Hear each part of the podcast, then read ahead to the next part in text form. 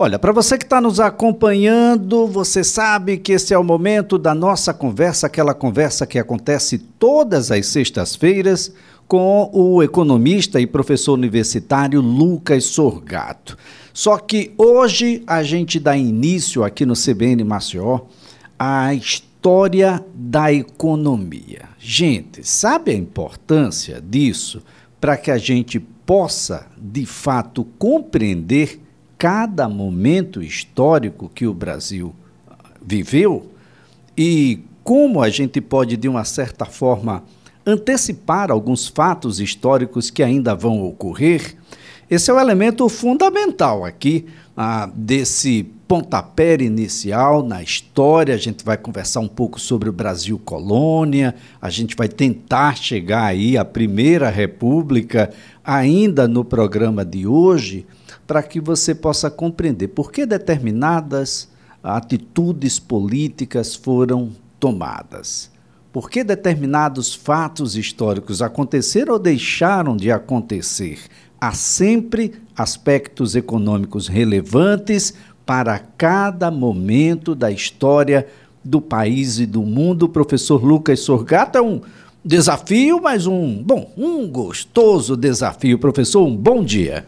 Bom dia, Elias. Bom dia, ouvintes. Olha, vai ser um, um, um prazer esse, esse quadro, Elias, para a gente conversar e mostrar um pouco, evidentemente, do que é a história da economia brasileira. Muitas vezes a gente não sabe, né? A gente tem aí alguns detalhes, alguns reflexos, a gente vê alguma coisa, escuta alguma coisa lá no ensino médio, quando a gente estuda e pensa no descobrimento do país e por aí vai. Claro, tudo isso aí tem a sua influência, evidentemente. Mas a gente vai tentar detalhar um pouco mais, né? Quais foram os períodos, quais foram os motivos, o que aconteceu é, e qual o desdobramento disso hoje, tá? Então, só para o ouvinte ter ciência, planejamento é que a gente faça isso em todas as primeiras sextas-feiras dos meses subsequentes. Provavelmente é, isso levará de oito a nove meses para a gente que possa concluir, até porque é só um programa para que a gente consiga detalhar muita coisa, né? E está dividido da seguinte maneira, só para o ouvinte ficar já interessado, já para conseguir ter os seus detalhes e acompanhar melhor né, como será feito isso. Então, hoje, a gente vai conversar um pouco sobre o Brasil pré-colônia, colônia e até o início da Primeira República e todos os seus aspectos econômicos que se foram é, feitos aí. Depois, no dia 5 de novembro, a gente fala um pouco sobre a economia brasileira do Império e, de fato, a Primeira República, certo?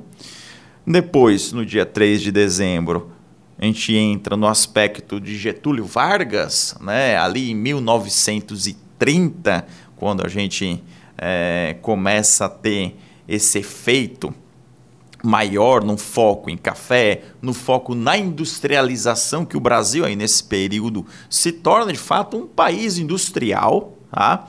E chega até o momento glorioso, grandioso dos 50 anos em 5, né, feitos ali por em Brasília por Juscelino Kubitschek. Depois disso a gente entra no período da própria ditadura militar, né? E aí tem o aspecto da inflação, tem um aspecto do milagre econômico que surge nesse período e a gente escuta e vive a frase: o Brasil é o país do futuro por conta desse milagre econômico, mas após esse milagre, crise. E essa crise durou muito tempo. Teve um efeito extremamente complicado na economia nacional, até que o Brasil pede falência. Eita, o Brasil já pediu falência? Sim, pessoal, algumas vezes. Tá? Lucas, plano real. Mas antes do plano real, quantas moedas que o Brasil teve? Cruzeiro, cruzado, cruzado novo. E por que tudo isso, Elias? E né? no espaço de tempo bem curtinho. Bem curto, bem curto. Bem curtinho. A, a, se a gente pegar a geração atual, que vive com o real já há 27 anos, não se lembra desse pequeno detalhe, né? Mas antes disso, né, pergunte para os seus pais, a gente trocou de moeda várias vezes, né? Então é bem interessante. E por que, que isso aconteceu?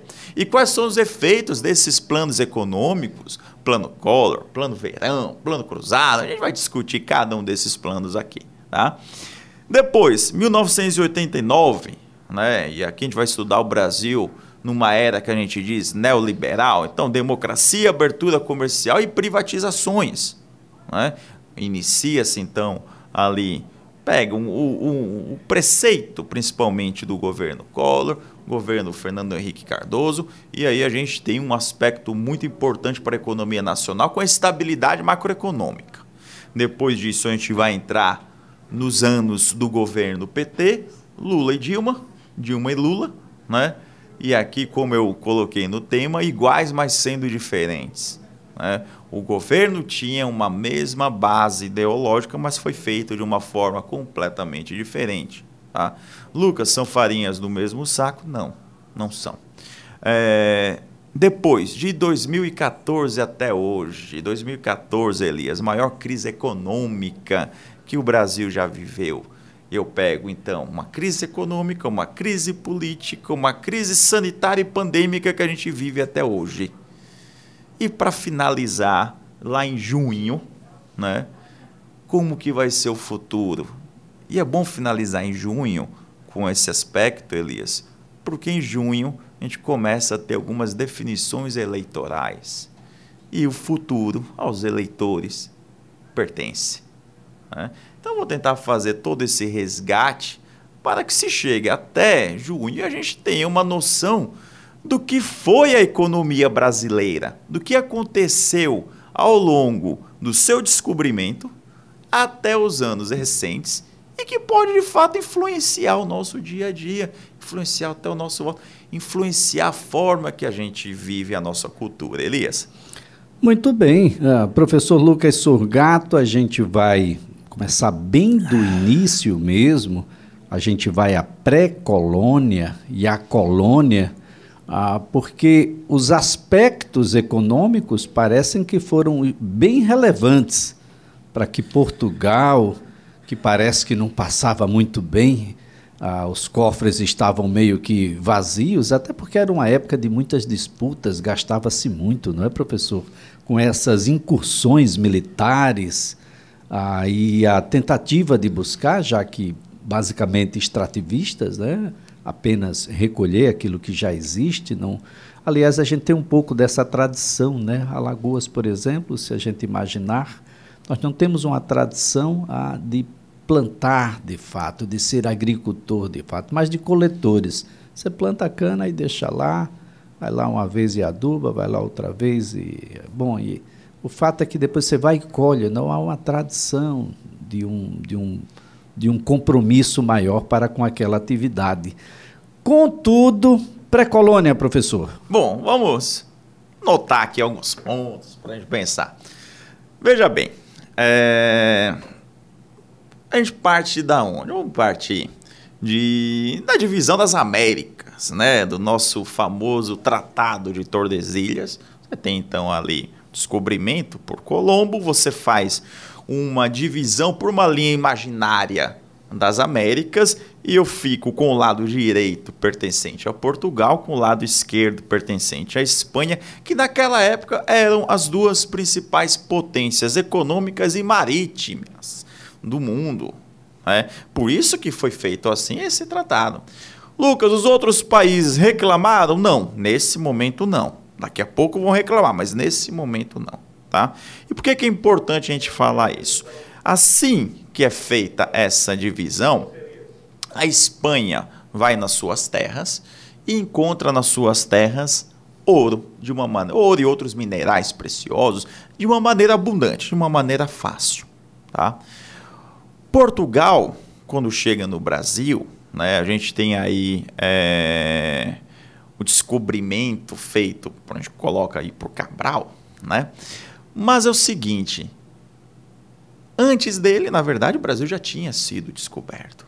Né? Por isso que tem aí uma, uma rixa. Alguns dizem que foi descoberta ali no Cabo de Santo Agostinho, de fato foi, né? salvo engano, pelo francês Ivens, alguma coisa do gênero. E depois de alguns meses que Pedro Álvares Cabral chega na Bahia. Então você tem aí essa rixa e é- também. É, e ainda há controvérsias é. sobre a Bahia, viu? Exato, ainda tem esse Paralelo ponto. 10 graus ao meridiano de Greenwich, Greenwich. não dá naquela posição não. Mas é o que se coloca nesses pontos. Mas tudo bem. Então você tem o Descobrindo o Brasil. 1500. Lucas, o que é que Portugal faz com o Brasil de início? Absolutamente nada, Elias. De 1500 a 1530, Portugal não faz nada com o Brasil. Quem é que vive no Brasil então? Os índios. Né? Os índios, a gente tem que notar algumas coisas, Elias. Muitas vezes eles são retratados numa cultura de subsistência, mas também não era bem assim. Você tinha aqui grandes é, tribos indígenas. A principal, por assim dizer, seria a tribo Tupi-Guarani, na sua divisão social. E essa tribo Tupi-Guarani, eles, eles tinham acesso à agricultura, eles não tinham acesso a equipamentos tecnológicos, mas eles tinham acesso à agricultura em escala. Eles, Elias, diferentemente da Europa, que passava fome nessa época, as tribos brasileiras, algumas delas, conseguiam produzir e armazenar alimentos. Eu tinha uma abundância de alimentos aqui pela produção local deles. Tudo bem que era uma produção é, extrativista, eles derrubavam uma parte da floresta para depois plantar isso, aquilo, correto, mas eles conseguiam e tinham técnicas agrícolas. Tinha um desenvolvimento interessante. Para você ter ideia, no aspecto medicinal do período, é, eram feitos elixires, eram feitos remédios, poções, com algumas centenas de plantas. Os tupis guaranis e as tribos indígenas aqui tinham acesso a milhares de plantas que levava à cura de diversos e diversos é, doenças e problemas que hoje são utilizados. Então, naquela época, eles já tinham acesso e se utilizavam disso. Tá? Então era uma, uma, uma cultura, era uma tribo que se desenvolvia muito aqui no país. Então não eram todos de subsistência que só viviam da peça, da pesca e da caça por si só, não. Você tinha uma organização. De fato, você não tinha aí uma organização escrita. Né? Você não tinha organização escrita, mas você tinha uma organização é, respeitando as leis como a gente coloca o, o Jean-Jacques Rousseau, ele diz o seguinte: a cultura é a maior das escritas porque ela é levada dentro do coração. Então ele coloca o seguinte: por mais que você não tenha tudo escrito, mas você tem tudo respeitado por um aspecto cultural que a gente vive até hoje. Né? Você tem o respeito a algumas culturas, por mais de absurdo que a gente acha, até hoje em diversos países do mundo. Naquela época era a mesma coisa, você não tem isso escrito, mas você tem isso respeitado. Então você vai de 1500 a 1530, com Portugal tendo pouquíssimo interesse no Brasil. O que é que se explorava nesse período? E aí a gente sabe muito bem, pau-brasil. Por quê? Estava aqui na minha zona litorânea, era um equipamento, era uma madeira extremamente valorizada pelos portugueses, pelos europeus. Então você explorava basicamente o pau-brasil nesse período.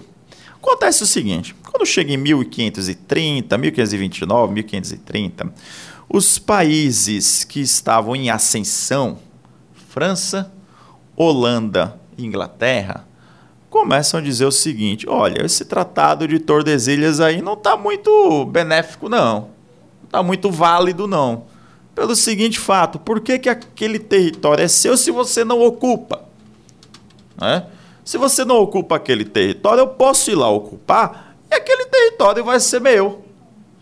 Então, Portugal e Espanha, a partir desse momento, começam a se preocupar mais com os seus territórios além fronteiras europeias. Tá? que é que Espanha faz? Espanha se é, condensa naquela região mais do México e vai descendo para uma zona mais das Antilhas, tá? Já Portugal quer dominar o Brasil todo, mas ele não tem poderio, não tem capacidade suficiente para isso.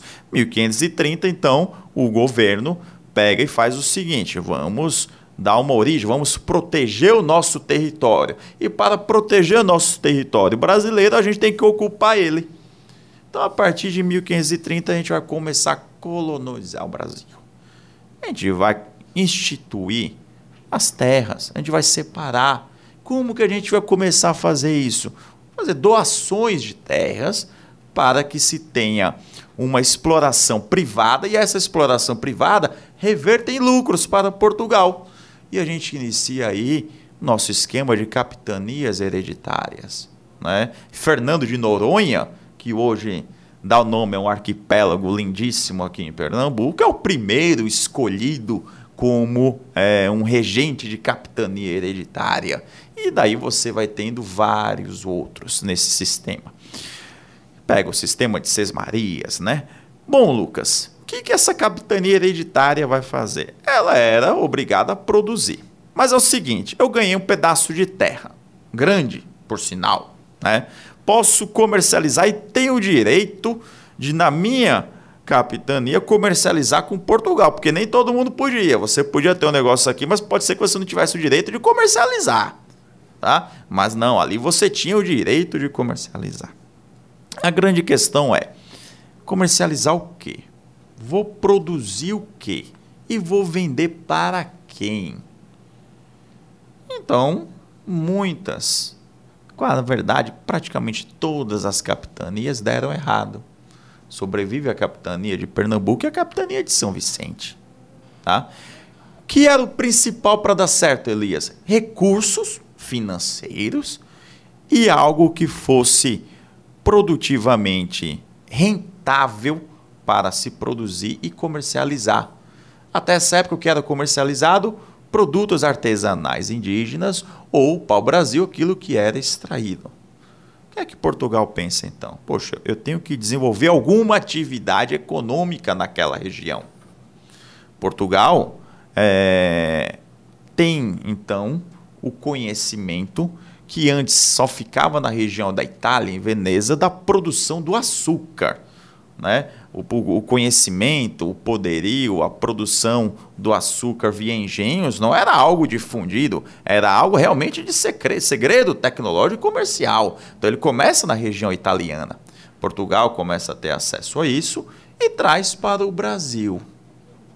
E aí a gente começa a nossa produção canavieira, Elias. Produção canavieira, produção de açúcar uma capitania que vai se destacar do ponto de vista financeiro, do ponto de vista de, de dar certo um pouco mais adiante, vai ser a capitania de Pernambuco e que a gente vai falar daqui a pouquinho. E a gente vai agora ao repórter CBN.